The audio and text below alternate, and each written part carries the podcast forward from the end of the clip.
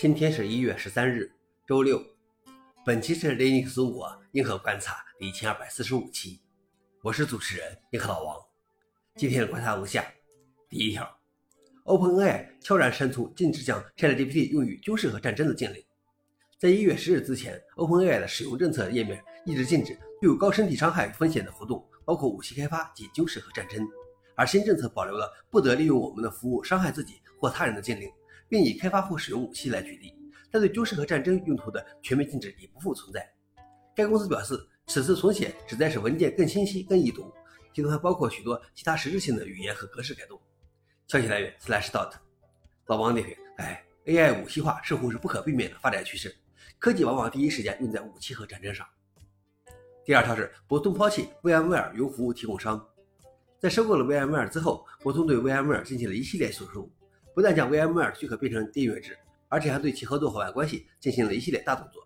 博通准备终止 VMware 的渠道计划，只有一些被邀请的解决方案供应商、经销商会过渡到博通的渠道计划，并且同时博通还通知 VMware 的云服务提供商，告知将于四月底终止他们的销售基于 VMware 的云服务的伙伴计划。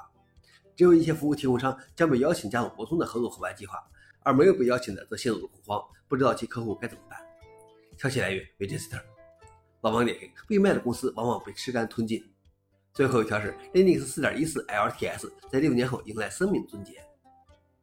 Linux 4.14于2017年底首次亮相，随着 Linux 4.14 336的发布，它成为该系列的最后一个点版本。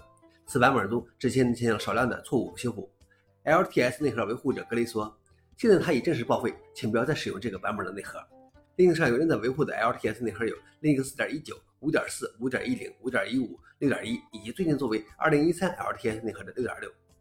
Linux 4.19将于今年年底到期，5.4将于2025年到期，其余内核将于2020年底到期，只有两年支持期。消息来源 f o r u n i x 老王点评：随着这些支持六年的内核逐渐落幕，以后的内核也就支持两年。以上就是今天的硬核观察。想了解视频的详情，请访问搜狐链接。谢谢大家。我们明天见。